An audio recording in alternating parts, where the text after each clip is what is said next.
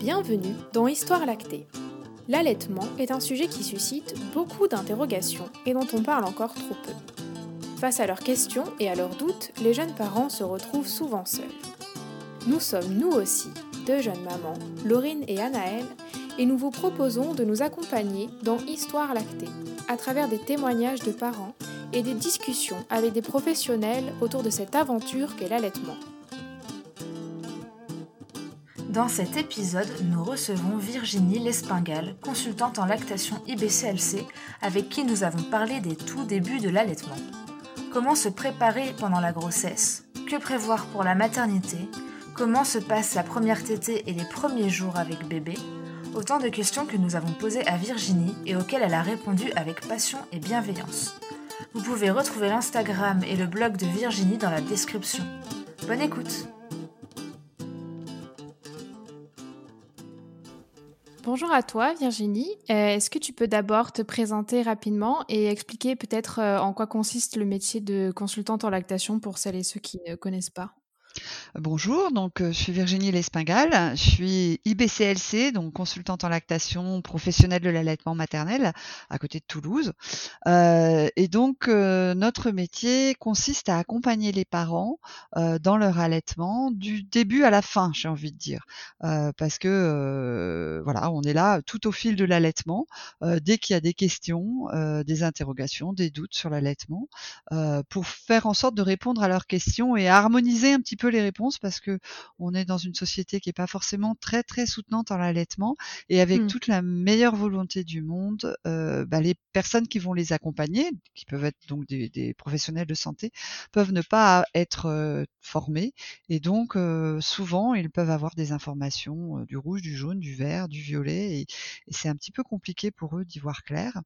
Donc voilà, pour les aider à, y voir plus clair et à suivre le chemin qu'ils ont envie de suivre. Hein. Je dis il parce que le papa a un rôle important dans l'allaitement aussi. tu, dis que tu as le label entre guillemets IBCLC. Qu'est-ce que ça signifie? Est-ce que c'est important que, par exemple, si on va avoir une consultante en lactation, elle ait ce, alors, euh, j'ai envie de dire, bon, IBCLC, pour moi, c'est évidemment quelque chose de très important. C'est un examen qu'on passe. Tous les cinq ans, il faut que on prouve qu'on a fait de la formation continue. Tous les dix ans, on doit repasser notre examen. Euh, donc, pour moi, c'est un gage de sérieux parce que l'allaitement, euh, ça demande de se poser des questions, de se remettre en cause euh, et donc de, montrer que on, a des, connaissances. Après, on peut être très compétent sans être IBCLC. Euh, on peut être euh, animatrice d'une association de soutien à l'allaitement. On peut être, euh, on peut être sage-femme qui est qui a continué à se former. Mais c'est vrai que l'IBCLC, hein, qui est reconnue d'un point de vue international, malheureusement pas encore en France, mais reconnu surtout dans les pays anglo-saxons, ça reste un gage de sérieux. Euh, et, et c'est vrai que euh, c'est intéressant de savoir, de, de, de, de, pouvoir vérifier que la personne, euh, l'interlocuteur, a cette, euh, cette accréditation euh, pour en, en, gage de sérieux, de, de, remise en cause et de remise en question de ces, de ces, de ces connaissances. Voilà. Il y a une liste quelque part où on peut trouver. Euh... Oui, on peut aller sur le site de. Alors, il y a le, le, le site des consultantes en lactation, AFCL, Association française des consultants en lactation. Euh, c'est consultants au pluriel-lactation.org qui recense euh, les, euh, les consultants en lactation en France, celles qui ont souhaité se mettre sur l'annuaire, hein, parce que tout, tout, alors je parlerai volontiers au féminin, il y a des consultants en lactation masculins, ah mais il n'y en a pas beaucoup. Oui, ça existe. Euh, il y en a pas énormément. Hein. Euh, et donc euh, là, c'est une démarche volontaire. Après, sur le site de l'IBC l'IBCLCE. Alors, l'IBC, euh, je, risque de dire des bêtises, l'IBCLCE, je crois que c'est ça. Euh, vous avez la liste de ceux qui ont euh, vraiment leur accréditation, parce que au bout d'un moment, on peut ne pas se, réaccréditer. donc voilà, c'est là, c'est vraiment la liste européenne. vous avez les noms des personnes avec leur numéro d'accréditation. Super, merci. Dans cet épisode, on parle du démarrage de l'allaitement.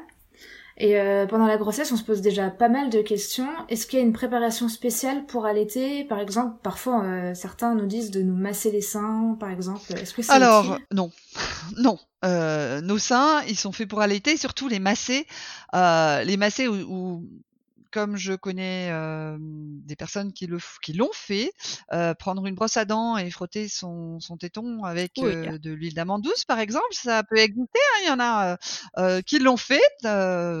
pour parler de moi, il y a quelques dizaines d'années, voilà. non, c'est voilà, c'est il n'y a pas de préparation, en tout cas physiologique. La meilleure préparation, je dirais, c'est d'être enceinte. Et encore, il y a aussi des mamans qui peuvent de, de, allaiter sans, sans avoir été enceinte, mais c'est une autre, une autre, un autre sujet. Toujours est-il que la suite logique de la grossesse, c'est l'allaitement la suite physiologique, on va dire, de la grossesse et de l'accouchement, c'est l'allaitement. Donc il n'y a pas de préparation physiologique particulière à avoir. Hein, à part avoir un bébé, c'est le meilleur moyen euh, de bien lancer la lactation. voilà. Et euh, est-ce qu'il y a des choses à faire ou à ne pas faire, par exemple, euh, à faire un cours euh, avant avec une consultante en lactation? Alors, ça peut être intéressant effectivement de, par exemple, partager euh, avec d'autres mamans euh, qui ont euh, un parcours d'allaitement. Alors, on va dire positif, hein, parce que si on, on s'entoure de personnes qui sont plutôt négatives, ça va être un peu compliqué parce que ça va nous rajouter des questions. mais même les mamans qui ont eu un parcours difficile peuvent être des sources de, de renseignements, d'informations très riches parce que généralement elles sont passées par-dessus les difficultés. Donc, moi, je pourrais qu'inviter à participer à des rencontres rencontres allaitement. Hein. Il y a des, consultants en lactation, il y a des, il y a des, même maintenant, hein, il y en a qui continuent à en faire de manière virtuelle. Donc vous avez des rencontres allaitement entre mamans animées par une professionnelle ou par des animatrices d'associations de, soutien à l'allaitement. Et puis quand on a vraiment des interrogations, des doutes, pourquoi pas faire une consultation prénatale avec une BCLC Ça permet vraiment de poser toutes ces questions et puis je l'espère en tout cas d'être apaisée, sachant que l'allaitement ça demande aussi de poser un petit peu son, cerveau, voilà, le cortex qui réfléchit un peu trop, hein, de, de, réussir à se faire confiance et c'est parfois, ce que les mamans ont vraiment le plus de mal à faire, c'est de, de se faire confiance et de d'arrêter de chercher trop d'infos, parce que trop d'infos, quelque part, peut tuer le côté un petit peu euh, spontané. Voilà, mmh. spontané, on va dire. Voilà. Mais effectivement, en même temps, faut pas laisser les, les, questionnements trop nous assaillir. Donc, si on peut arriver euh, en étant euh, euh, informé sur deux, trois points de base, dont je vais parler si vous le voulez bien euh, plus tard, bah, oui. ça peut permettre d'être plus détendu et, et c'est important. Ça va dépendre un petit peu du, du degré d'inquiétude de, de, la maman. D'accord. Et il y a des choses à prévoir dans sa valise pour la maternité? Alors, que prévoir? Euh, en, en, fait, on va, on va rencontrer le, le, le, le premier outil nécessaire pour l'allaitement euh, à la maternité, puisqu'on va rencontrer euh, euh, l'élément qui va nous déclencher euh, tout plein d'ocytocine, hein, l'hormone de l'amour, c'est notre bébé. Hein, le premier outil entre guillemets, euh, c'est vraiment euh, le, la, la, la, rencontre euh, qui va faire en sorte que on, on, va vraiment lancer la lactation. Que prévoir? Bon, si on est vraiment stressé, on peut prévoir une, une ordonnance pour un tire-lait, mais franchement, on n'en a pas vraiment besoin du tire-lait. Hein. J'ai envie de dire, le matériel, bon, des coussinets d'allaitement, oui, euh, parce qu'on peut avoir un petit peu de, de, lait qui, qui sort de manière intempestive. Euh, si on peut se glisser euh, un ou deux coussins de rab quand on va à la maternité pour pouvoir se glisser ça sous la nuque pour être confortablement installé, bien se positionner, en tout cas se positionner de manière confortable hein, parce que le mot position, moi j'ai de plus en plus de mal à l'utiliser, je vous cacherai pas. Euh, pour moi, ce qui est important, euh, c'est le confort avant tout. Donc, euh, pas forcément. Enfin, le coussin d'allaitement, il peut être très utile pour le mettre, par exemple, derrière la nuque et puis sous le bras pas sous bébé, parce que bébé, le plus il est contre maman, le mieux c'est. Euh, voilà, donc j'ai du mal à dire. Euh, voilà, je, sais bien que toutes les mamans, elles partent à la mater avec, euh, même si elles veulent allaiter. Bon, on parle de soutien-gorge d'allaitement, pourquoi pas?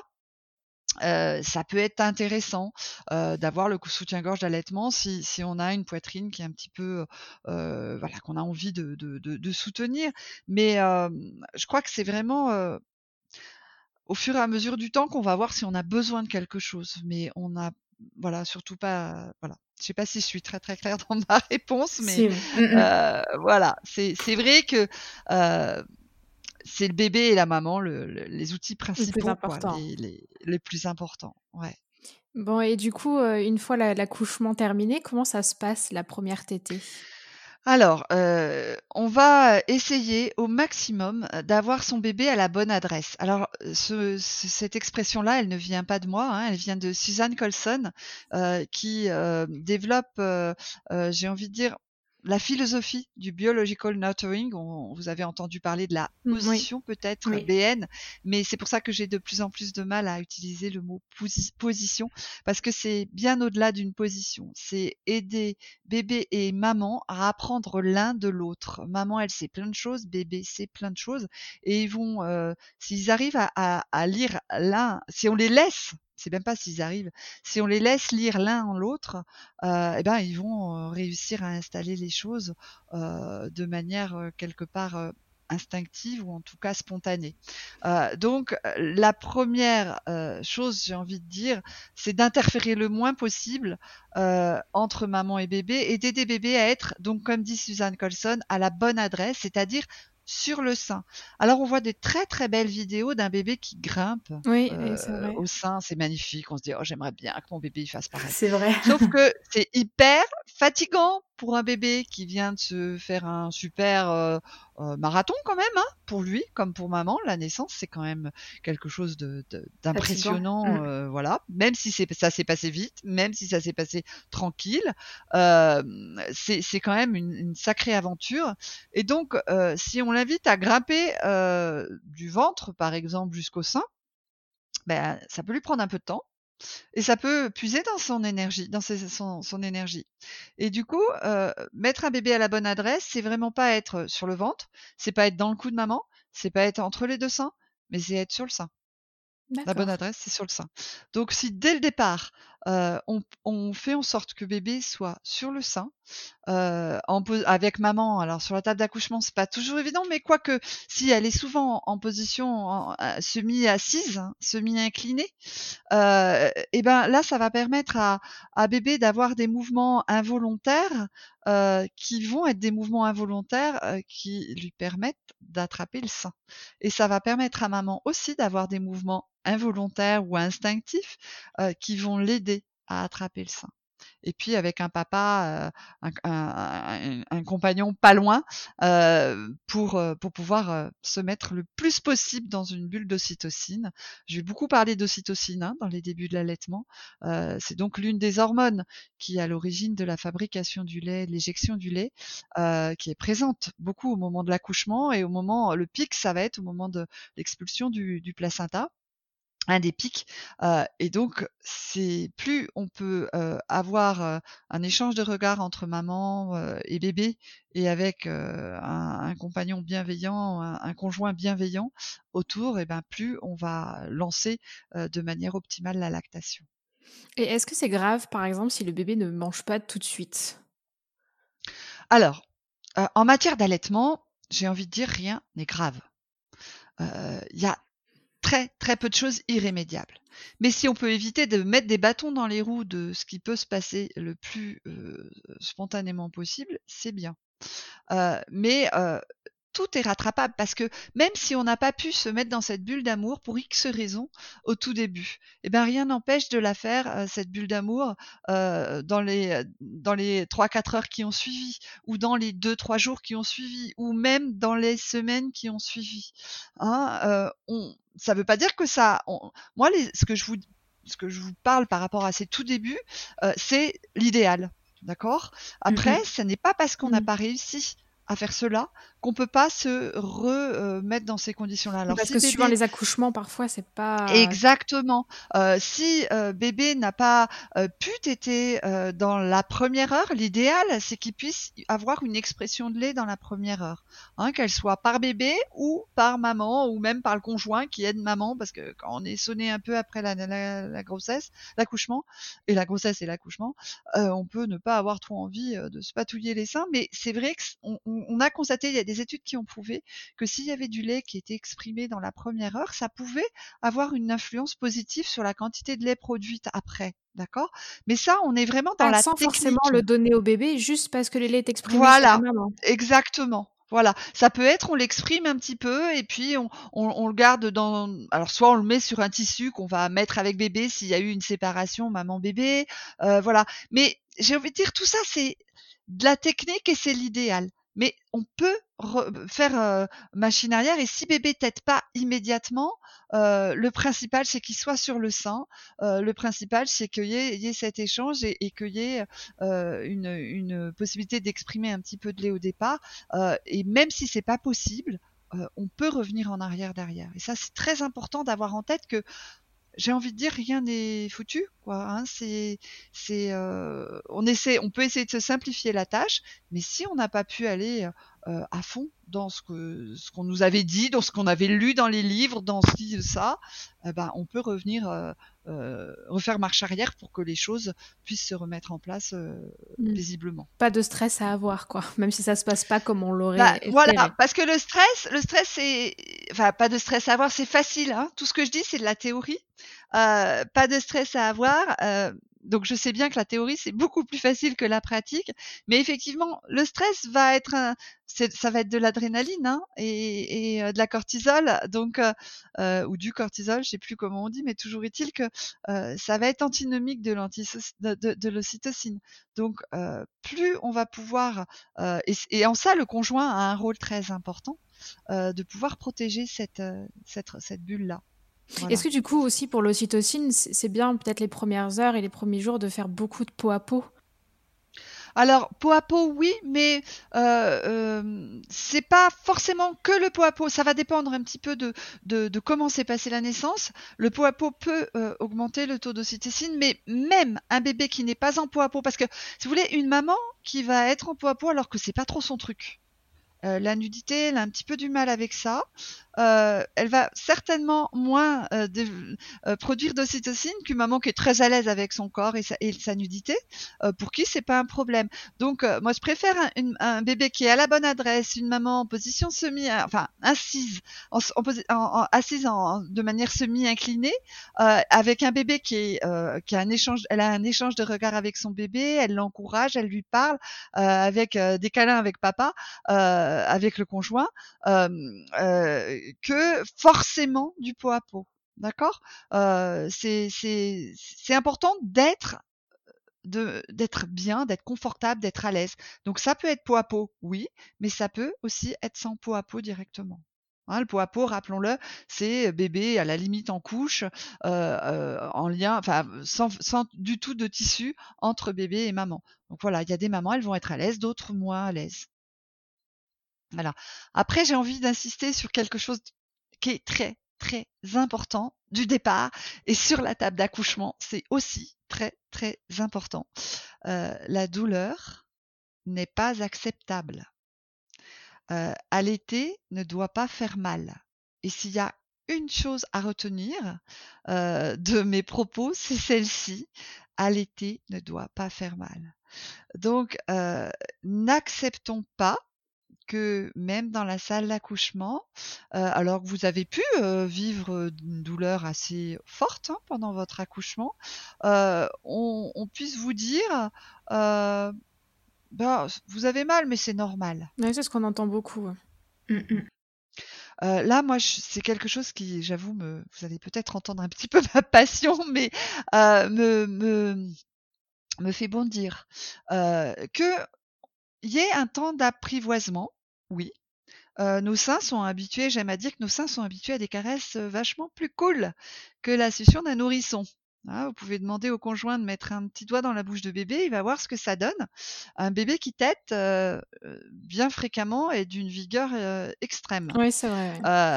voilà, donc c'est important de se rendre compte que notre, oui, nos seins il peut y avoir un temps d'apprivoisement. Mais de là à... Alors, il y a douleur et douleur. Il peut y avoir des douleurs, par exemple, au niveau du ventre. Hein, euh, je sais pas si vous avez vécu ça l'une ou l'autre. Oui, voilà. je, je, crois que ça s'appelle les, les, trachées, non C'est pas ça Voilà. Certaines mamans vont en avoir beaucoup, d'autres moins. Euh, mais c'est surtout, euh, en fait, bah, l'allaitement fait bien son boulot là, puisqu'en fait, le fait que bébé tête va, va, va aider l'utérus à se contracter et éviter des hémorragies. D'accord? Donc va aider l'utérus à reprendre sa place initiale de manière plus, plus facile que s'il n'y a pas la, la tétée. Donc là, il peut, on peut se dire, oh là, là moi j'ai pas envie d'accoucher à nouveau, parce que ça, ça peut être très surprenant. Euh, parfois. Hein ouais, moi, je me souviens, j'ai très très mal. Voilà, et, du coup, c'est, euh, on est en train, on est là, on serre la main du conjoint, on se dit, oh, oh, oh euh, c'est, c'est ça l'été moyen. Donc ça, ça peut être surprenant, mais si on le sait, bah ça l'est moins. Et si on sait que c'est bénéfique aussi, ça l'est moins aussi et transitoire. Euh, ensuite, euh, que, alors moi, j'utilise beaucoup l'échelle de douleur de 1 à 10, mais je sais bien que c'est un outil, hein, que c'est vraiment perfectible, enfin, c'est tellement euh, subjectif. Ça dépend de chacune. Mmh. Voilà, exactement. Ça va dépendre de chacune.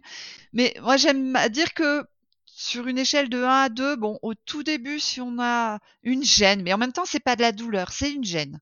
C'est une, sensation nouvelle. Pourquoi pas? Mais si on a vraiment mal, je parle au niveau du sein, Là, c'est important de se dire que euh, ben on peut donner, si on le sent, euh, on peut donner un petit coup de main à bébé pour qu'il rattrape le sein euh, de manière à ne pas être inconfortable. Parce que si on a mal, encore une fois, c'est pas de l'ocytocine qui va venir.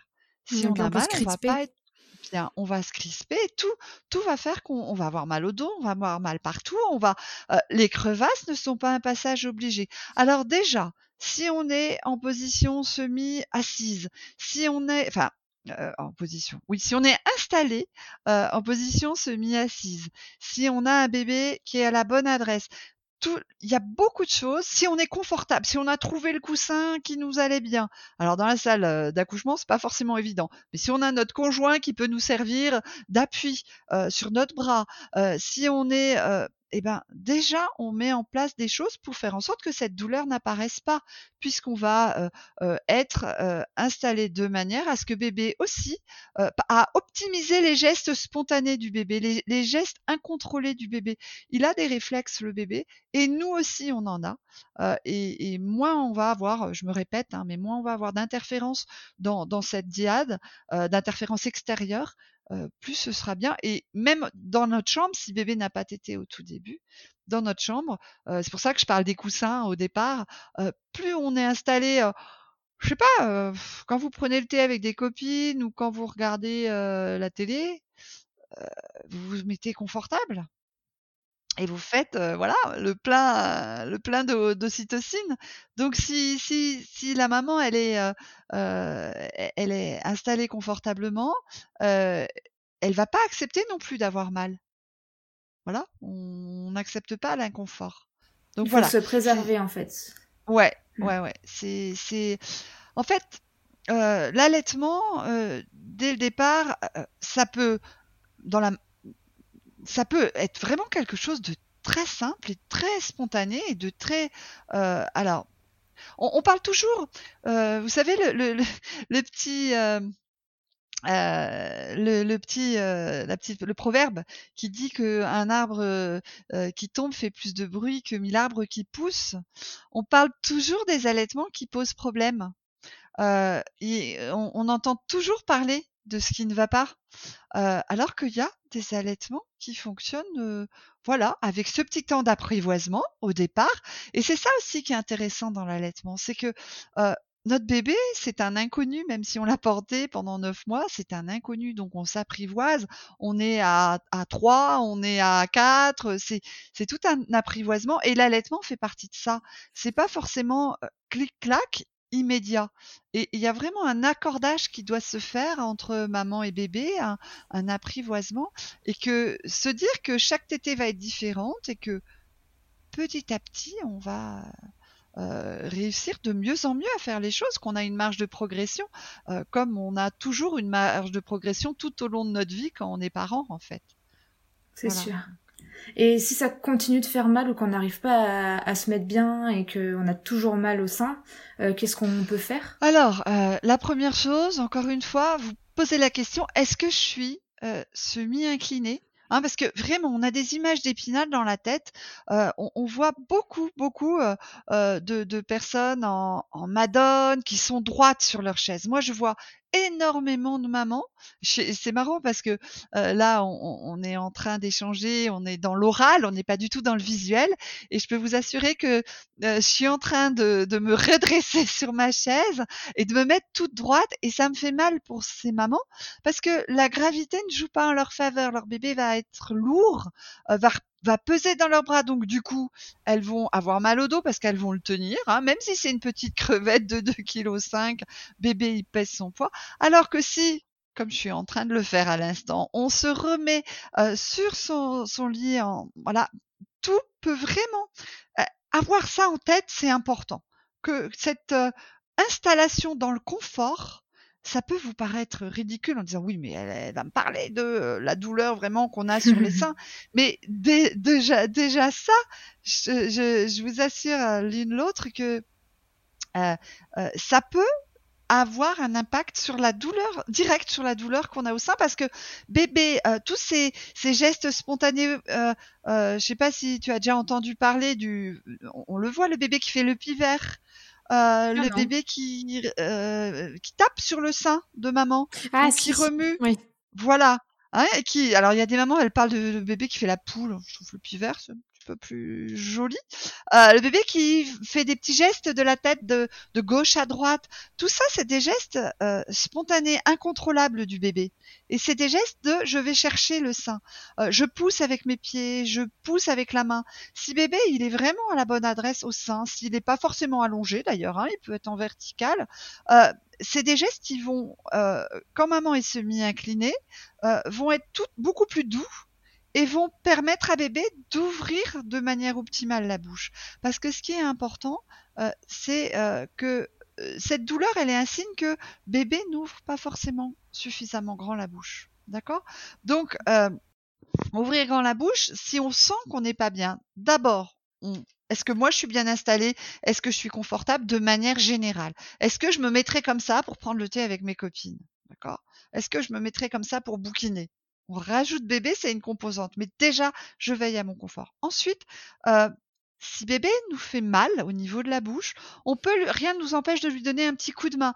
Il y a un geste que j'invite beaucoup à faire aux mamans, à apprendre dès le départ, euh, c'est euh, avoir avec le doigt un ongle bien court, le doigt bien propre évidemment, ne pas hésiter à casser la succion. Alors c'est le seul geste intrusif que j'invite à faire aux mamans. Euh, introduire le doigt entre les gencives. C'est pas juste, on introduit euh, notre doigt euh, dans, dans, la bouche. Je sais pas si euh, tu vois ce que, oui, je, veux dire. Oui, exactement. Hein? Parce que moi, je vois des mamans euh, qui euh, grimacent de douleur euh, et qui euh, vont juste tirer, mettre le doigt dans la bouche de bébé, mais on, on, ayant peur de leur faire mal, vont juste tirer le coin des lèvres et vont tirer. Ça, ça fait un mal de chien et ça n'aide pas. Oui, parce si que comme il est déjà grippé, si en plus. Ah bah oui. ouais. Là, ça, ça fait vraiment très très mal. Donc du coup, enfoncer son doigt entre les gencives, ça peut permettre de par exemple, si je suis mal positionnée, si je sens que j'ai un coussin qui me manque, j'ai mal au dos, euh, du coup, bah, ça peut permettre de euh, faire faire juste une petite pause à bébé, se réinstaller. Ça peut nous permettre aussi de lui dire, bébé, allez, tu, tu, tu, ouvres un petit peu grand la bouche, on travaille ensemble, on, on lui caresse par exemple avec le sein, on, on, fait comme si le sein c'était le prolongement de notre main, on lui caresse le, le haut des, des, lèvres, là, le filtrame, euh, c'est le, le, petit passage qui est juste entre le nez et, le et les lèvres, euh, ce qui peut déclencher le réflexe d'ouverture de bouche, enfin ce qui va déclencher le, le réflexe d'ouverture de bouche de bébé, et lui permettre, euh, l'aider en appuyant légèrement sur le menton à ouvrir grand la bouche. Ce qui est important pour ne pas avoir mal, c'est que bébé ouvre grand la bouche. Alors, si on est bien installé du départ, il peut le faire de manière totalement spontanée. Et puis parfois, il peut y avoir des bébés qui peuvent, pour X raisons, parce que euh, maman et bébé ont eu un petit peu des bâtons dans les roues euh, euh, au moment de la naissance, parce que ça s'est fait un petit peu plus tardivement, tout, tout ce réaccordage, bébé peut avoir un peu de mal à ouvrir grand la bouche. Donc, maman peut l'aider de cette manière-là. D'accord. Voilà. Hein, et, et, surtout, ne, ne pas accepter. Alors, justement, quand je dis ne pas accepter la douleur, quand je, voilà, j'invite à, parler, euh, à, à, casser la euh, ça, ça peut se faire beaucoup plus facilement avec un bébé qui est à la bonne adresse, parce que ça veut dire que c'est un bébé qui n'est pas complètement affamé, euh, donc qui va plus facilement accepter de faire des pauses euh, si maman a besoin de se réinstaller, si euh, maman trouve qu'il lui fait mal et que euh, c'est bien de retravailler sur la position de la bouche sur le sein de bébé, un bébé qui a la bonne adresse, un bébé qui n'est pas complètement réveillé, un bébé, voilà, on va, va pas attendre de, un bébé qui pleure pour le mettre au sein. D'accord? Ça, c'est hyper important. Hein. Euh, un bébé qui pleure. Dès qu'il est euh, réveillé, en fait. Euh, dès qu'il est réveillé, et voir, il y a même des bébés qui peuvent être très efficaces en étant au endormi. sein, endormis au tout début, hein, dans les, les trois premiers jours, la première semaine. Ça. Mm. Ouais, on, peut voir que on peut penser qu'il faut attendre. Alors on parle beaucoup des signes d'éveil, mais des signes d'éveil, ils, peuvent être très subtils parfois. Hein, ça peut être un, un, bébé qui va dormir avec les yeux juste qui bougent sous les paupières. Ça, c'est un signe d'éveil. Et, si bébé il est déjà à la bonne adresse, il peut s'accrocher au sein. Et, mm-hmm. en même temps, euh, un bébé, voilà, parce qu'un bébé qui pleure, c'est déjà un bébé qui est affamé. C'est très fatigant de pleurer. C'est le dernier signe de j'ai faim. Ok? Donc, euh, on n'attend pas, par exemple, on ne change pas la couche euh, dans les premiers jours avant de mettre bébé au sein. Euh, on va privilégier. Bon, évidemment, si elle déborde, euh, on peut essayer. Mais bon, on n'est pas forcément très habile quand c'est notre premier bébé. Euh, mais on va essayer de privilégier d'abord la mise au sein avant de changer la couche si c'est pas, il n'y a pas une urgence, quoi. voilà, parce que il y a ce ce, dans, le ventre bébé à, mettre en place quoi. Ben oui, puis bébé, il est dans, dans le ventre, bébé, c'est le service 24 heures sur 24. Et puis là, il est coupé de, son alimentation en continu. Et voilà, donc euh, on va répondre à ses besoins et ses besoins, la priorité. Alors évidemment, moi, moi j'aime bien dire euh, que le, le, sein, ça répond à cinq besoins. Euh, ça répond à j'ai faim, j'ai soif, j'ai besoin d'un câlin, j'ai besoin d'être assuré et, et j'ai peur.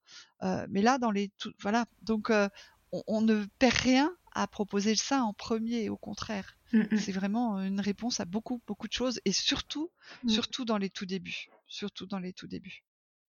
Ça, c'est le principe de l'allaitement à la demande, au final. Oui, qu'on entend On répond, voilà, on répond aux besoins du bébé. Ça ne veut pas dire, hein, on, est dans les tout débuts. D'accord? On est dans les tout débuts et on ne parle pas de l'allaitement au fil du temps. Il y a, y a des rythmes différents qui vont se prendre. Mais pour bien lancer une lactation, pour c'est très très important. Alors ça ne veut pas dire que forcément, alors dans les trois premiers jours, le bébé a la bonne adresse, il y est très bien. Hein, c'est une espèce de les trois, quatre, la première semaine, c'est une continuité en fait avec sa position dans le ventre de maman tout simplement. Hein. Euh, c'est lui laisser le temps. Quand je parle d'apprivoisement, l'allaitement, il nous permet ça aussi, d'apprivoiser. Euh, j'ai entendu parler de certaines maternités, je ne sais pas où c'est, qui n'avaient même pas de berceau pour le bébé. Euh, parce que le ah, meilleur endroit, c'est sur le sein. Ouais. Bah, voilà, ça permet obligatoirement, bah là, finalement, qu'on allaite ou qu'on allaite pas son bébé, il est à la bonne adresse avec maman sur le sur le sein de maman. Et en tout cas, pour l'allaitement, c'est très important.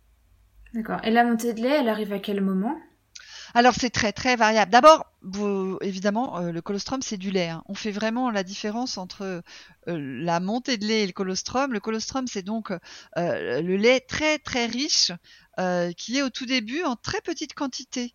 Hein, qui est un, lait qui va être un petit peu, alors je ne sais pas comment le, le décrire, il va être un peu plus euh, il va être un peu collant, il va être un peu plus épais, euh, en très très petite quantité. C'est pour ça qu'on invite au tout début, si pour X raison on est séparé de notre bébé, euh, et ça peut être un geste important à connaître euh, ça en prénatal, euh, qu'on allait ou qu'on n'allait pas d'ailleurs, parce que c'est notre corps, mais d'apprendre à exprimer notre lait à la main.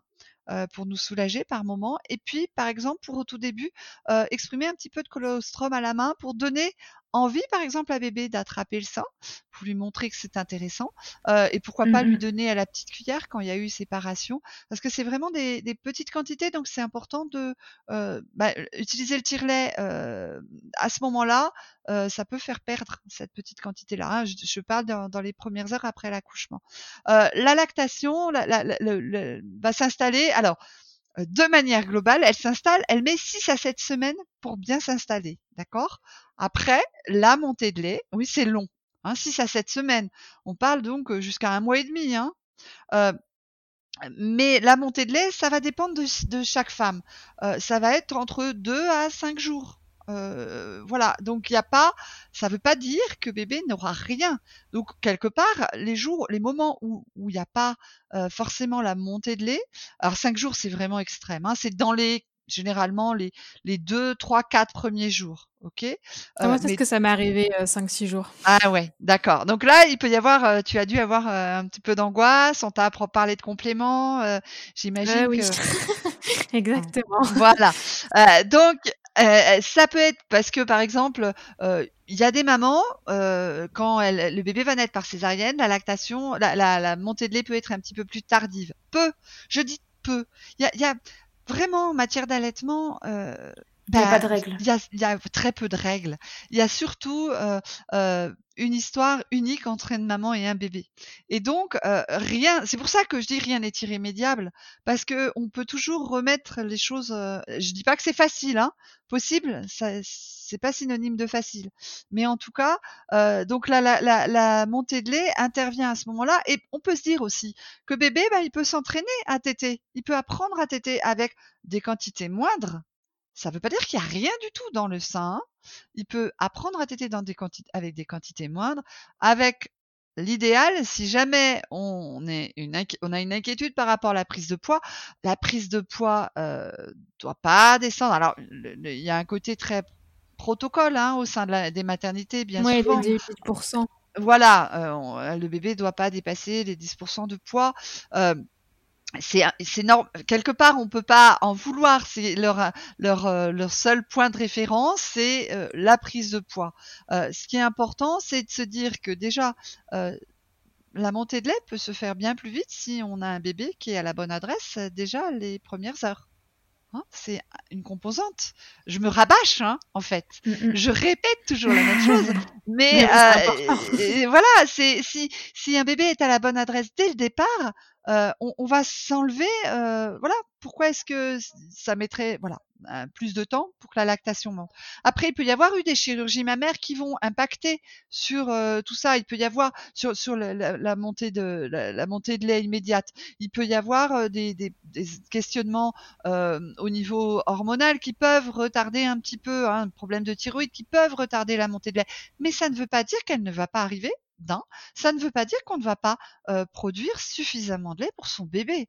Et ça ne veut pas dire que la moindre, de toute manière, la moindre petite quantité de lait maternel est très utile et très bonne pour bébé. Pour bébé. Même si on doit compléter autrement. Alors, si euh, on est stressé et qu'on nous invite à compléter, euh, moi j'aimerais vraiment. Alors, c'est de plus en plus le cas, de plus en plus de cas, on propose des compléments à la seringue. L'idéal serait à la seconde et au sein en même temps si on propose un complément, c'est-à-dire avec un dispositif d'aide à la lactation. Et mais du coup, c'est un complément de notre lait, il, il, faut, il, faut, le tirer. Alors, l'idéal, la première, la première intention, c'est un complément du lait de maman. Ça, c'est vrai que ça peut être euh, l'idéal. Mais en même temps, dans les trois premiers jours, enfin, euh, je sais pas quelle est ton histoire à toi, euh, mais c'est vrai que moi, j'invite, je, je, vous ai parlé d'avoir une, une ordonnance de tire-lait dans la, dans, dans votre, dans votre, euh, voilà, dans le, le, le, la valise de la maternité. Normalement, la maternité est censée avoir un tire-lait euh, efficace. Je dis censé parce que quelquefois c'est des arracheurs de sein, donc il euh, faut vraiment faire attention. Mais si on a un tire-lait, bon, il y a des mamans, elles vont être bien plus à l'aise d'exprimer leur lait à la main, même dans les tout débuts. Mmh D'accord? Euh, Il faut d'abord veiller à ce qu'un bébé soit soit vraiment efficace parce que le tire-lait il est là pour compenser l'expression de, de, bébé qui n'est peut-être pas aussi efficiente que ça. Ça vient pas forcément que de maman, que de bébé. Ça peut venir le fait que une, la, la, lactation, enfin la, pas la lactation, mais la montée de lait ne soit pas aussi rapide qu'on le souhaiterait, euh, simplement des interférences qu'on a fait entre maman et bébé. Hein, c'est pas forcément euh, maman qui a, parce qu'on est dans une société très freudienne, donc euh, dès qu'il y a un problème de lactation, dès qu'il y a un problème de, prise de poids, c'est toujours la faute de la mère. Mmh. C'est une diade, donc c'est important de veiller. Par exemple, un bébé qui est au sein, oui, il peut être en dormant, mais c'est important aussi de jeter un petit coup d'œil qui fasse pas que de la tétouille. Hein, ce que j'appelle la tétouille. Vraiment. Voilà, qu'il y ait des moments où on, on, sente que, on le sent, ok, c'est un apprivoisement et c'est une découverte au début, mais on peut observer que euh, bébé euh, va téter euh, de manière plus ou moins efficace, entre guillemets efficace, mais en tout cas être, être acteur et être, on, sent qu'il y a un transfert de lait qui se fait. Et on s'en rend compte aussi par, par le son on peut par le son, mais ça va dépendre parce que, par exemple, un bébé qui va faire beaucoup de bruit, qui va avoir la langue qui claque, là, pour nous, ça peut pas forcément être un signe de transfert. C'est vraiment l'observation, puis nous sentir, est-ce qu'on sent que notre bébé il va en profondeur, que les tétés sont sont pas des tétés rapides? Mais souvent, quand il y a quelque chose qui va pas, on le sent. Oui, oui, je trouve. Ah bah oui, et, et c'est important de réussir à se faire entendre.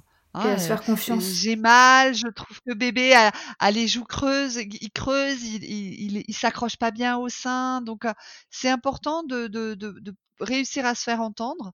Euh, voilà. Mais là, moi, je vous parle effectivement. À un moment ou à un autre, il peut y avoir à faire intervenir le tirelet euh, si on, on, vous prend la tête euh, pour des histoires euh, euh de poids. Hein, et donc là, euh, le complément, alors la manière de le donner, à la limite, la première, la première idée, c'est effectivement c'est votre lait. Euh, si vous arrivez à apprivoiser le tire-lait, ce qui n'est pas le cas de tout le monde. Hein, euh, non, puis c'est impressionnant. bah, c'est impressionnant, c'est une machine. C'est franchement pas glamour. Franchement pas glamour. Hein.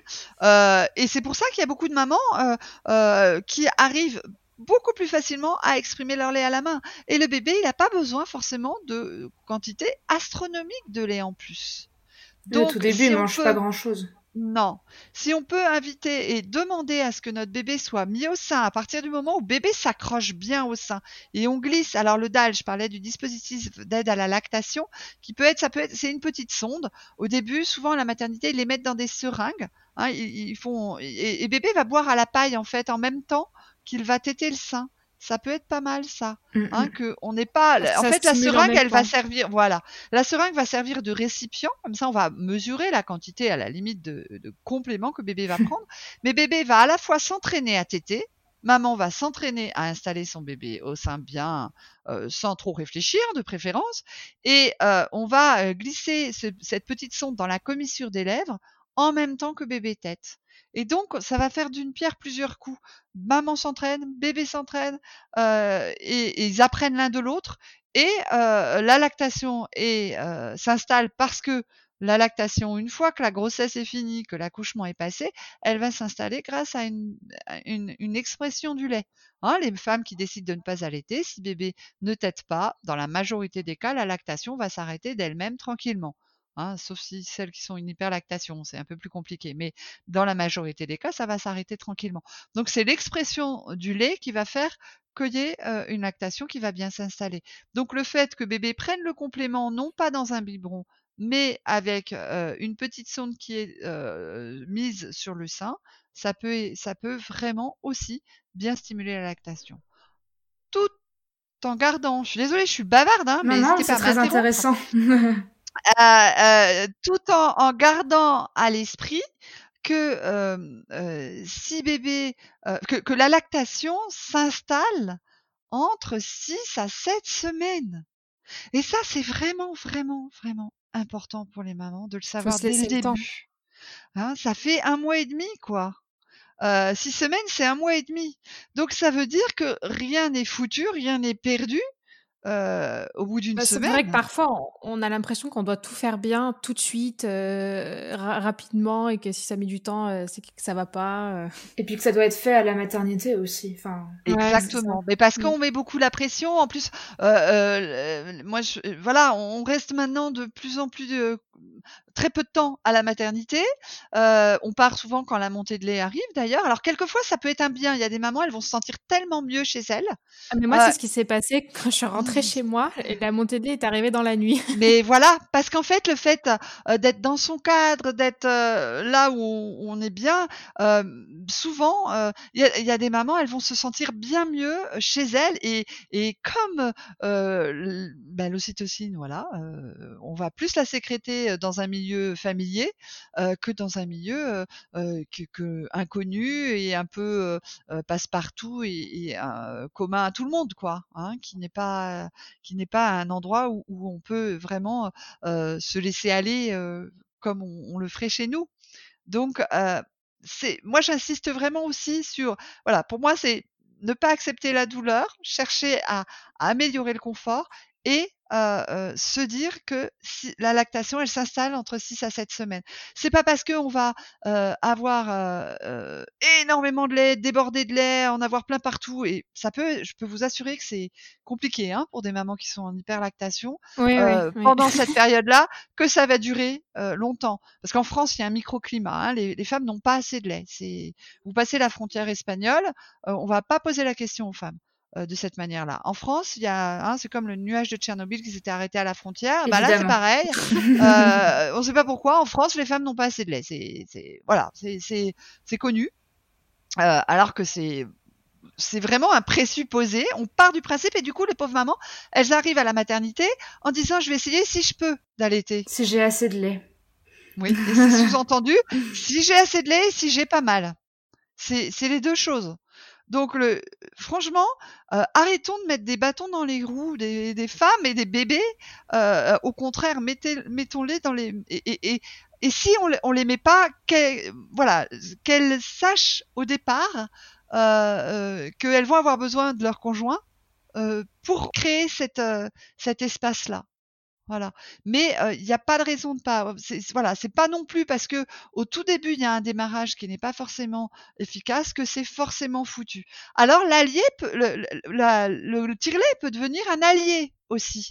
C'est important de le savoir qu'au tout début, alors je ne parle pas des trois premiers jours. Hein. Bon, oui, il peut devenir un allié à ce moment-là si le bébé ne s'accroche vraiment pas au sein, si euh, euh, il y a des difficultés. On parle beaucoup de, problèmes de frein de langue en ce moment.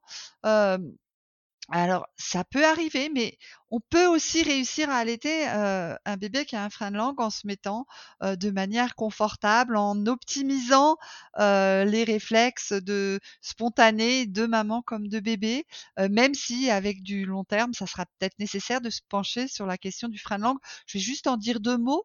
frein de langue, c'est en fait la langue qui, qui peut ne pas être suffisamment mobile et ne se pas se positionner correctement, entraîner des douleurs chez maman euh, un bébé qui s'accroche pas suffisamment bien au sein et qui donc va pas stimuler correctement la lactation et du coup une difficulté de prise de poids. Mais euh, on peut euh, par exemple, vraiment se dire oui, ça peut arriver, mais je vais déjà mettre en place tout ce qui va optimiser les réflexes spontanés de bébé, les, les mouvements spontanés incontrôlés de bébé pour la mise en place de l'allaitement, et petit à petit on va cheminer. On va pas voilà, moi j'ai un peu du mal avec les étiquettes et, et je nie pas du tout euh, l'existence des freins euh, et le fait qu'on les reconnaisse de plus en plus hein, et qu'il y a vraiment un travail multidisciplinaire à faire, pluridisciplinaire à faire pour aider les mamans euh, dont les bébés ont des freins. Mais on, on, en parlera, je pense, dans un dans un épisode. Voilà, dans un c'est très intéressant. Mais en tout cas, au début, ne pas partir avec des présupposés je pense que c'est peut-être ça pour les tout débuts qui est important à retenir. Ne pas partir avec des présupposés. Euh, j'aurai mal, peut probable, peut-être que j'aurai mal, peut-être que j'aurai pas assez de lait, euh, peut-être qu'il n'arrivera pas à téter pour x ou x raisons, peut-être que j'ai un bébé au besoin, j'aurai un bébé au besoin intense parce que mon premier c'était un bébé au besoin intense. Peut-être que vous voyez, c'est ça peut-être que j'aurais envie de d'inviter les, les, mamans euh, euh, qui vont euh, accoucher à, à retenir. Mmh partir avec un présupposé. Ouais, bah, j'allaite. Oui, je vais allaiter. Peut-être Oui. ce seul supposé- présupposé là. Voilà. Et pour revenir à, à la prise de poids, on peut s'assurer comment que notre bébé il mange suffisamment Alors, euh, euh, bah oui, évidemment, j'oublie des choses hyper importantes. Euh, alors, euh, les choses hyper importantes bah, qui, qui sont les selles et les urines. Euh, les trois premiers jours, il y a une à trois selles par 24 heures. C'est du méconium, donc c'est plutôt noir, hein, foncé. Et puis ensuite, euh, il va y avoir au moins 6 à 8 couches bien mouillées. Alors, si- qu'est-ce que ça veut dire bien mouillé? Bien mouillé, ça veut dire euh, on peut, peut euh, euh, sacrifier une couche et puis on met 60 millilitres d'eau dedans et on soupèse. Parce que souvent, quand on a un enfant plus grand, on va pas se souvenir euh, de ce que ça veut dire bien mouillé. Parce qu'il Oui. suffit que, voilà, hein, ça, ça, on n'a pas un référentiel. donc voilà, on, on soupèse la couche de 60 millilitres et ça, ça veut dire bien mouillé. Donc environ 6 à 8 couches bien mouillées par 24 heures. hein. Quand on parle de 24 heures, on on n'oublie pas, hein, c'est pas une journée, c'est 8 heures du, du soir, 8 heures du soir le lendemain ou 8 heures du matin, voilà. Et puis au niveau des, des selles, euh, on parle aussi de 3 à 4 selles par 24 heures pendant le premier mois. Alors pour euh, visualiser, on va parler de la, de la paume de la main. 3 à 4 selles de la taille de la paume de la main par 24 heures. Hein, euh, alors, on peut additionner parce qu'il peut y avoir des petits, des petits paix foireux. Ok, euh, et donc on va additionner. euh, voilà. Oh ouais, là je suis bon. Ça c'est vraiment un signe que tout va bien. Hein, le, le transfert, ça veut dire que le transfert de lait se fait. Ok? Euh, donc les signes que tout va bien. Pour résumer, euh, on a un bébé qui va de demander, montrer des signes. Il va mettre des doigts à la bouche, il va être à la bonne adresse, il va attraper le sein. Euh, il va y avoir effectivement des petits bruits de succion. euh, euh, il va prendre volontiers le sein quand on va lui proposer. Il va avoir au moins, alors on parle de 8 à 12 tétés par 24 heures. Ça revient fréquemment, hein, hein, au tout début. Hein. Oui. Ça revient fréquemment, 8 à 12 TT par 24 heures. Euh, si on est à 12 TT, alors c'est un- une moyenne, donc ça peut être, euh, bon, moi, pas trop quand même. Hein. Euh, un bébé qui, qui fait 5-6 heures de suite sans TT, pour nous, IBCLC, c'est un signe de attention. D'accord? S'il que- dort par exemple, vaut mieux le réveiller ou le laisser dormir? Bah déjà, on est toujours au tout début. Il est à la bonne adresse, il est sur les seins de maman, donc euh, même en dormant, il peut attraper le sein. D'accord. Euh, mais effectivement, s'il est couché dans son lit et que euh, peut-être qu'on on a pu louper un petit signe très subtil de j'ai besoin de téter qui va être juste chez les yeux qui bougent sous les paupières et là, je suis en mesure euh, de venir euh, attraper le sein. D'accord? Mhm. Donc, euh, euh, alors, je demande pas aux mamans d'avoir un réveil, mais c'est vrai que euh, un bébé qui dort pas contre maman euh, et qui dort 5-6 heures de suite, euh, attention. Quoi, c'est bon. Si la prise de poids elle est ok, tout ça, bon. Mais sinon, euh, si les pipis et les cacas sont ok, ok. Mais euh, voilà. Et dès le début, les pipis et les cacas, c'est autant que ça? Ben, c'est après, oui, c'est les trois premiers jours c'est du méconium et à partir du, du, du troisième jour c'est au moins 6 à 8 couches bien mouillées et par 24 heures et 3 à 4 selles par 24 heures. Au moins. C'est, je parle du premier mois, d'accord? Mais ça, ça reste des moyennes, mais c'est, c'est quand même un signe important. Hein euh, voilà, je sais pas si ça te pose question par rapport à, au vécu euh, que tu as pu avoir toi. J'avais pas le souvenir que ça avait été autant, le, je dirais, les deux premiers jours. En termes de Alors, nombre de c'est, couches. c'est, euh, c'est, des, c'est une à trois selles par 24 heures les deux premiers jours. Et c'est du méconium. Donc ça peut être une, Oui, d'accord? Oui, oui. C'est Mhm. de une à trois selles, voilà. C'est en moyenne, c'est des moyennes, une à trois selles, d'accord? Ça peut être une, donc peut-être que tu as le souvenir de une ou deux, Ouais, c'est on est possible. dedans. Mhm. tu vois? On n'a Voilà. pas trop de souvenirs de cette période. Ça passe très très vite. Hein. Donc voilà, les 8, était, 8, à, 8 à 12 c'était par 24 heures. Quand je dis, quand il y a des mamans qui me disent mais il est au sein tout le temps, bah, on, on compte la tétée, c'est au, au début de la tétée et l'intervalle c'est les deux heures, c'est euh, à partir du début de la tétée et la suivante elle va être deux heures plus tard. Donc si la tétée elle dure une demi-heure, bah, ça va être euh, rapproché, hein, d'accord? Mm. Euh, Et puis euh, c'est pas forcément des tétés où bébé il va il va non plus euh, euh, être efficace, enfin téter de manière oui efficace pendant euh, euh, ça, elle va durer la tétée entre 10 à 30 40 minutes max quoi. Hein, un bébé qui fait ensuite des, des câlins c'est un, voilà, il n'est pas obligé de rester pendant deux heures au sein non plus le bébé. C'est paradoxal, j'entends bien avec ce que j'ai dit au tout début. Hein, le bébé à la bonne adresse. Mais il y a une nuance entre les trois premiers jours, quatre premiers jours à la maternité et en suivant. voilà, bébé, il peut. c'est important aussi de veiller à, son efficacité au sein. Je sens que j'entends par moment que je, je, suis paradoxale dans mes propos, parce que je dis bébé à la bonne adresse et en même temps je dis la tétée qui ne devrait pas durer non plus pendant des heures et des heures. Parce qu'un bébé oh, qui dort. de toute oh, voilà, parce qu'un bébé qui dort au, sein tout le temps, tout le temps, tout le temps, il peut être trop faible pour réussir vraiment à bien téter et avoir. Voilà. Mm. Mais est-ce qu'un bébé qui est, c'est pour ça qu'en fait tout est lié. Est-ce qu'un bébé qui est trop faible au sein, on n'a pas interféré? Au tout début et que du coup il, bah ça après c'est au cas par cas. Voilà, exactement. C'est vraiment des, des grandes voilà les signes que je dis, les, les signes que j'indique que tout va bien, c'est vraiment des grandes lignes. Le premier mois, maman peut proposer par exemple les deux seins, ça peut être intéressant pour bien stimuler la, la lactation de, de part et d'autre. Voilà.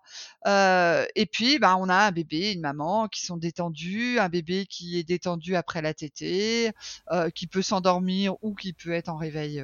Euh, calme et il n'y a pas de douleur. Voilà, c'est un petit peu, j'ai essayé d'un petit peu résumer là les signes, voilà. Après, si on veut parler, alors j'ai oublié par rapport au sel, parce que il y a des parents qui me disent oh là là, il est, il a la diarrhée. les selles d'un bébé allaité sont de couleur jaune à kaki, de consistance liquide à grumeleuse. C'est pas de la diarrhée. Voilà. Hein, c'est normal. c'est normal. C'est normal. Et au contraire, c'est un signe que tout va bien. Les selles sont pas trop, trop malodorantes d'ailleurs. Voilà. Oui, c'est vrai. Hein. Après, euh, on va rendre les choses de manière optimale aussi avec un bébé qui dort dans la chambre des parents, qui a des tétés de nuit. C'est important que tétés bébé tête, hein, je vous parlais des 5-6 heures, euh, c'est important pour le bon lancement de la lactation que bébé tête euh, une à deux fois, euh, qui puisse téter en tout cas entre 2 heures et 5 heures du matin, parce qu'il y a la prolactine qui est une des autres hormones présentes pour la, lactation, l'installation de la lactation, qui est cette hormone euh, enfin qu'il y ait une, expression lactée entre 2h et 5h du matin. Voilà. Euh, et puis alors, je vais quand même parler un tout petit peu de poids. On parle en moyenne de 140 à 210 grammes par semaine, 20 à 30 grammes par jour. Mais vous voyez, moi, quand j'ai une petite fiche hein, qui reparle de tous les signes que tout va bien, euh, bah, cette notion-là, elle est dans les derniers. Elle n'est pas forcément dans les premiers signes que tout va bien. Hein, c'est, c'est, ça va dépendre des bébés aussi, sûrement. Voilà, mais bah, ça va dépendre des bébés. Ça va on parle d'une moyenne de 20 à 30 grammes par jour. Ça reste un point important, c'est-à-dire que nous, si on va en, consultation, on a un bébé qui prend 9 grammes par jour, très clairement, on invite à donner des compléments. Très clairement, c'est un signe pour nous qu'il y a un mauvais, il y a quelque chose qui se passe. Il y a le, lait qui, qui, qui il n'y a pas de transfert entre maman et bébé. Mais euh, moi, en tant qu'IBCLC, je les vois, je suis en libéral, je ne les vois pas dans les trois premiers jours, d'accord? Donc euh, souvent, je les vois, euh, ils ont six jours, sept jours, voire deux, trois semaines. Et si à ce moment-là, je vois qu'il y a une cassure de la prise, c'est qu'il y a eu un problème et des interférences fort probablement au tout début. Et donc, on, on, dit que bébé peut recommencer. Euh, le, pour nous, la prise de poids, euh, il va reprendre son, son poids de naissance. Euh, il peut aller jusqu'à J14, donc le 14e jour pour reprendre son poids de naissance. Donc ça reste ah, un élément. C'est pas du tout ce qu'on nous dit à la maternité. mais oui.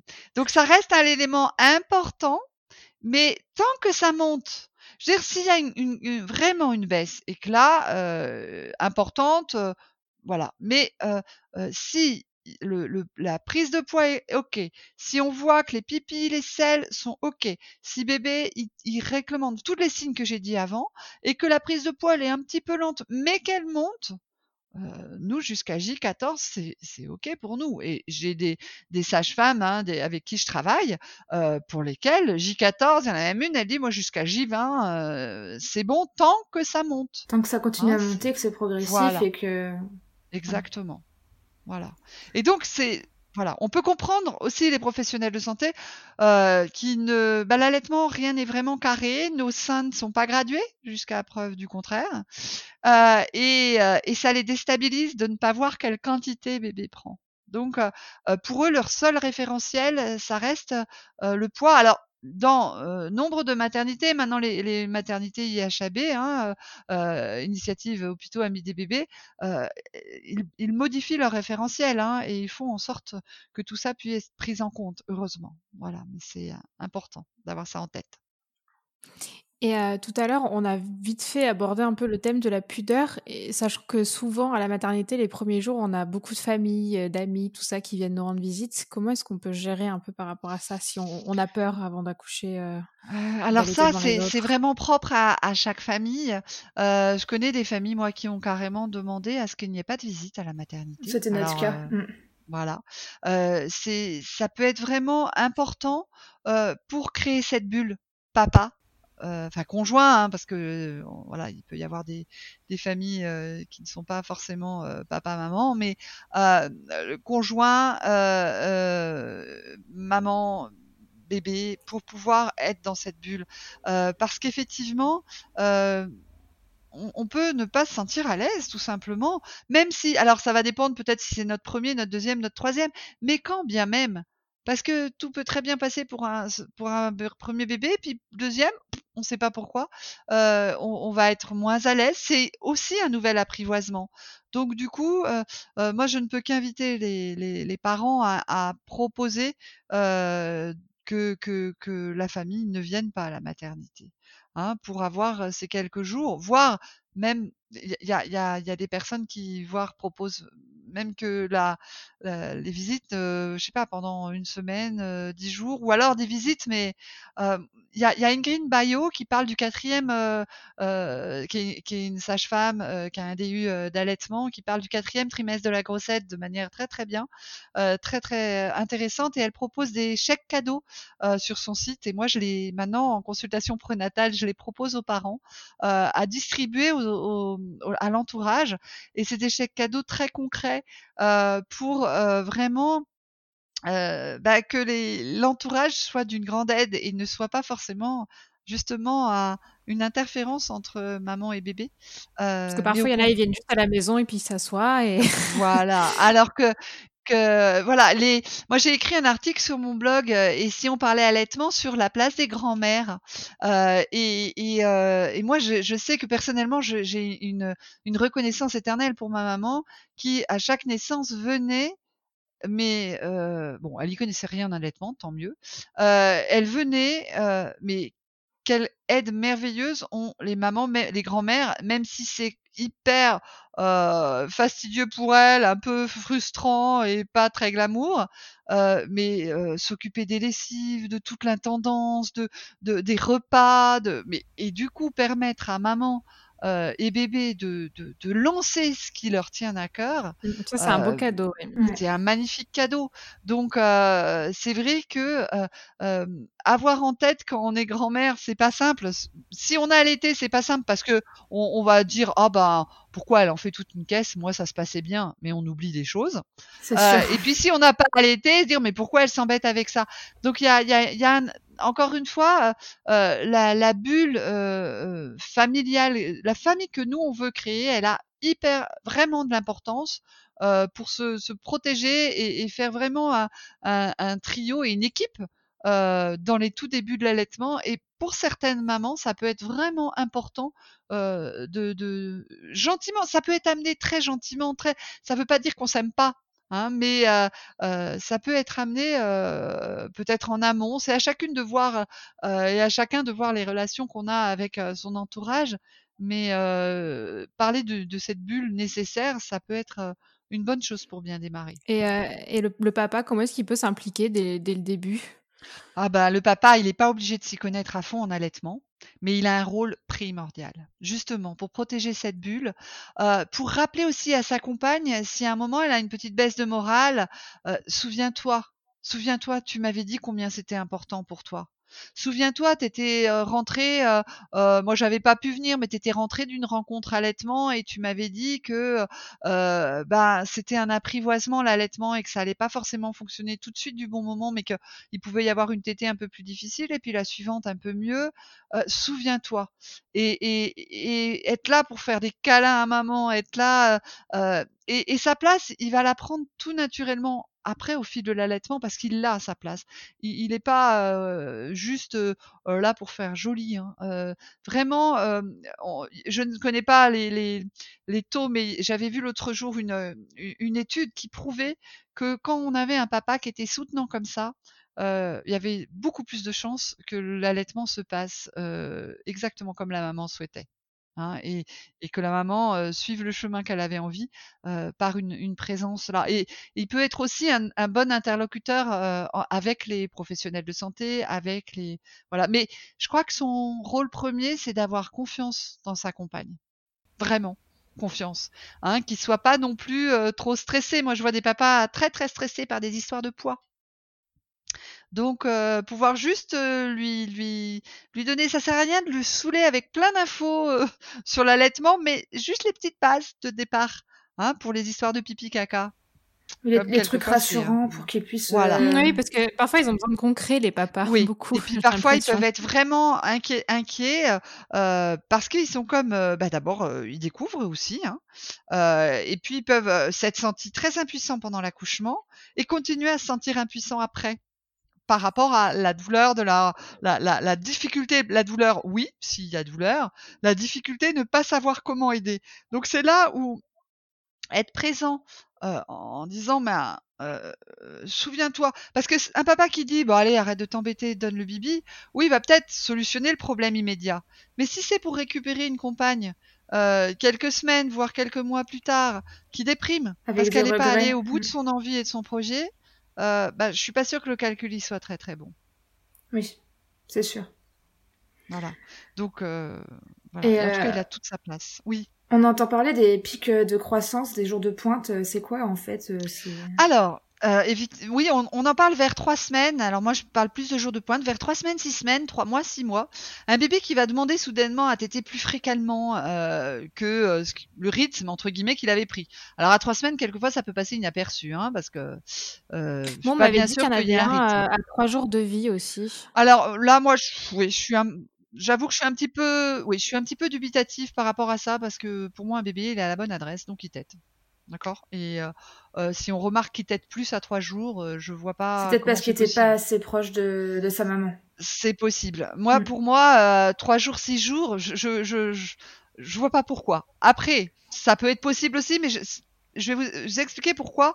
Euh, on, parle aussi. Alors moi, j'étais pas d'accord avec quelqu'un qui venait du Canada. C'était une animatrice de, soutien à l'allaitement, mais euh, d'association de soutien à l'allaitement, euh, qui disait que ça contribuait à augmenter la lactation. Moi, je vais vous dire quelque chose.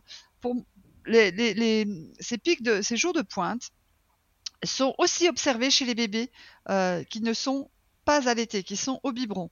Euh, c'est une maman que j'accompagne euh, dans son allaitement qui est assistante maternelle euh, et qui donc reçoit des bébés. Euh, la majorité des bébés qu'elle reçoit ne sont pas euh, allaités et elle rencontre ces jours de pointe, ces jours où des bébés ont besoin plus plus plus d'être portés, ont besoin plus plus plus d'être au sein, ont besoin plus plus plus d'être dans les bras de papa et d'être rassurés et d'être effectivement de téter.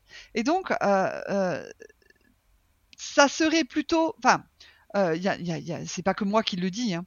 En fait, euh, il y a beaucoup de choses qui se passent dans le cerveau des bébés. Euh, des acquisitions qu'on va voir ou pas voir, euh, des synapses qui se mettent en place, d'autres qui vont s'accrocher, d'autres se détacher, etc. Et donc, bébé, c'est comme un obstacle pour lui. Et donc, il va reculer pour passer cet obstacle et pour, pour mieux le passer, pour mieux le sauter. Et reculer, quoi de mieux que sa base. Sa base de réassurance. sa base, ça va être les seins de maman, les bras de maman, les bras de papa. Et ça, ça va durer 48 heures à 72 heures maximum. Si on sait que ça existe, on va se dire ah bah c'est bon, c'est juste ça. Je, je vois le, la lumière au bout du tunnel. On va pas se dire j'ai plus de lait parce que ça arrive à trois mois qu'il y a des mamans qui disent j'ai plus de lait. Euh, Alors que c'est juste un, un jour de pointe en fait c'est des jours de pointe. C'est voilà, c'est j'ai besoin de réassurance, j'ai besoin. Alors évidemment, dans les trois semaines, six semaines, ça va contribuer à l'installation de la lactation, hein, puisqu'un bébé entre un mois et six mois prend grosso modo la même quantité de lait, hein, 800 ml par 24 heures grosso modo. Euh, donc euh, euh, obligatoirement entre dans les, trois, les, jours de pointe de trois semaines et de six semaines peuvent booster un petit peu la lactation. Mais ça n'est pas forcément la raison. C'est aussi une question de développement physiologique du bébé. D'accord.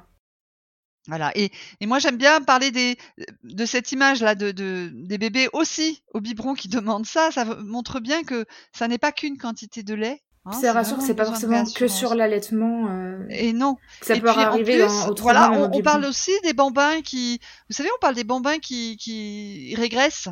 Mm. Euh, et, et, souvent, il y a une nouvelle acquisition derrière, en fait. Et, et, on peut, alors, sur les tout petits bébés, on les voit pas forcément les nouvelles acquisitions. Et puis d'autres fois, on va les voir. Euh, tiens, et ben, il va davantage sourire ou tiens. Euh, c'est subtil par rapport à ce que nous on sait faire. Eux, c'est ça nous paraît tout petit ce qui ce qu'ils vont faire de nouveau quoi. Voilà, exactement. Donc euh, euh bah, le sein, c'est voilà, ces jours de pointe, ça, ça permet de relativisons ces jours de pointe, hein, et puis surtout se dire, euh, on peut, euh, ça, ça veut pas dire qu'on n'a plus de lait. Oui. Et si une fois qu'on est rentré à la maison, on rencontre des problèmes, on peut se tourner vers du coup une consultante en, lactation?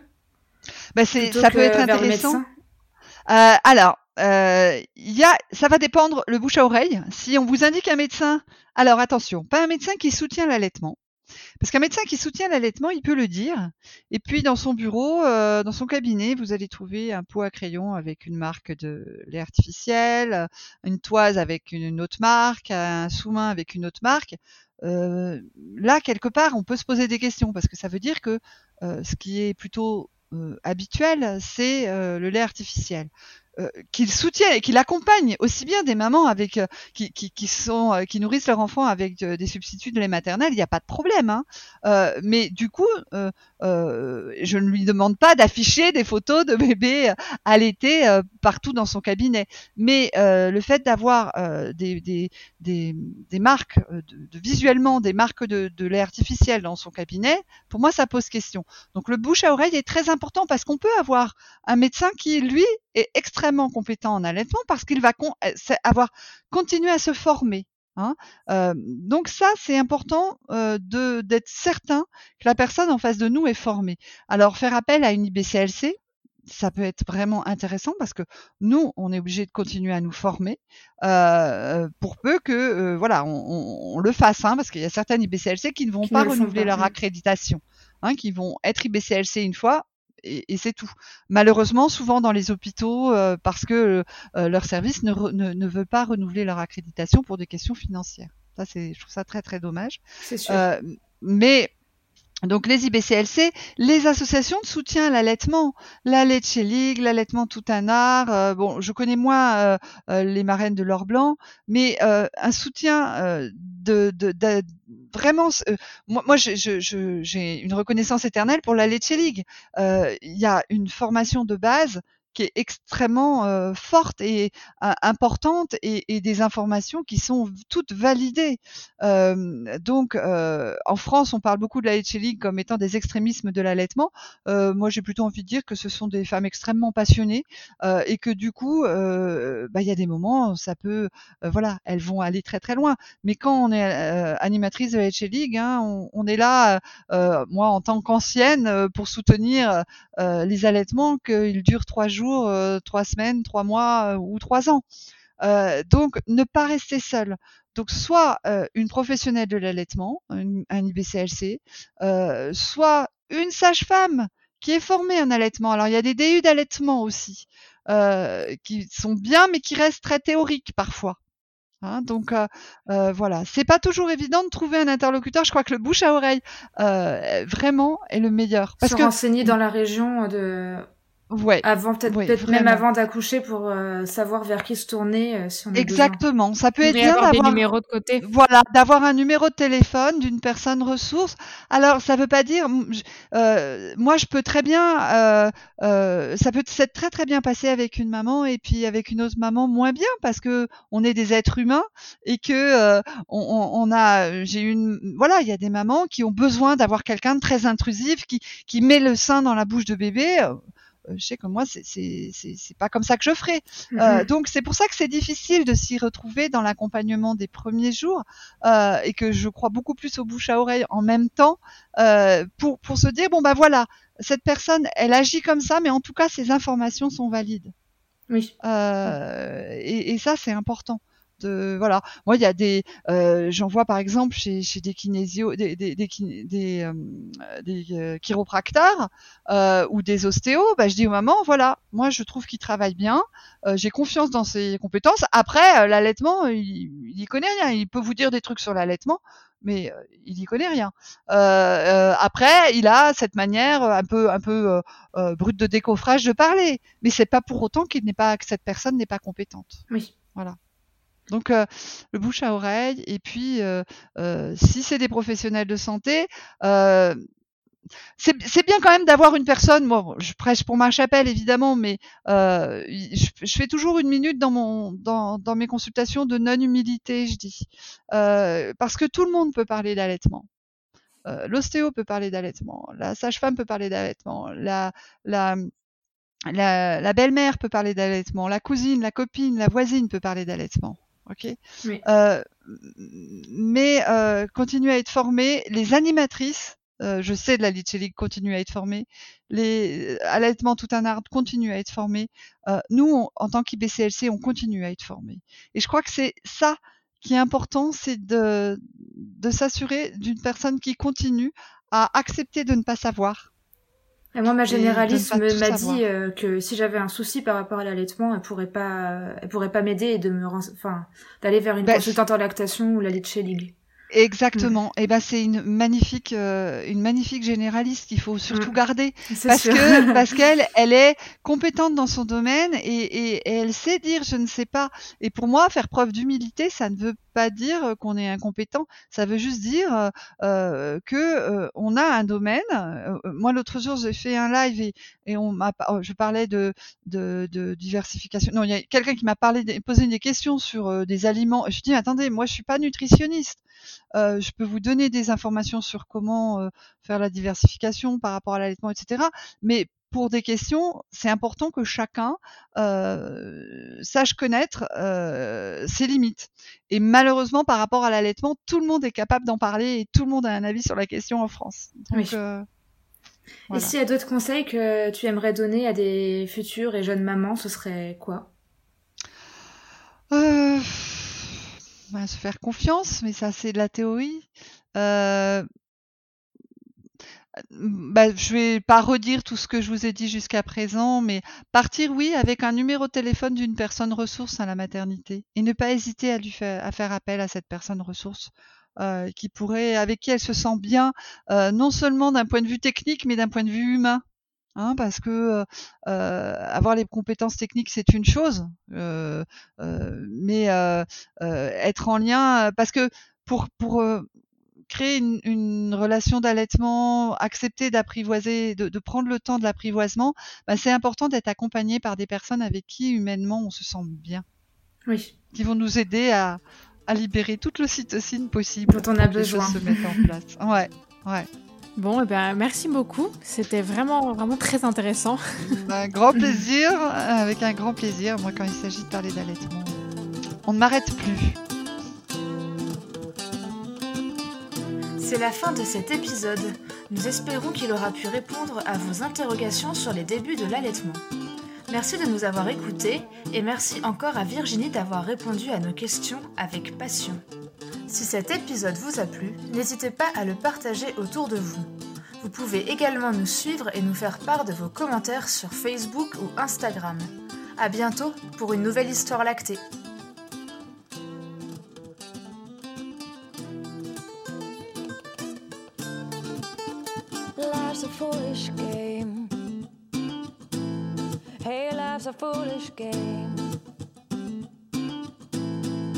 Life's a foolish game.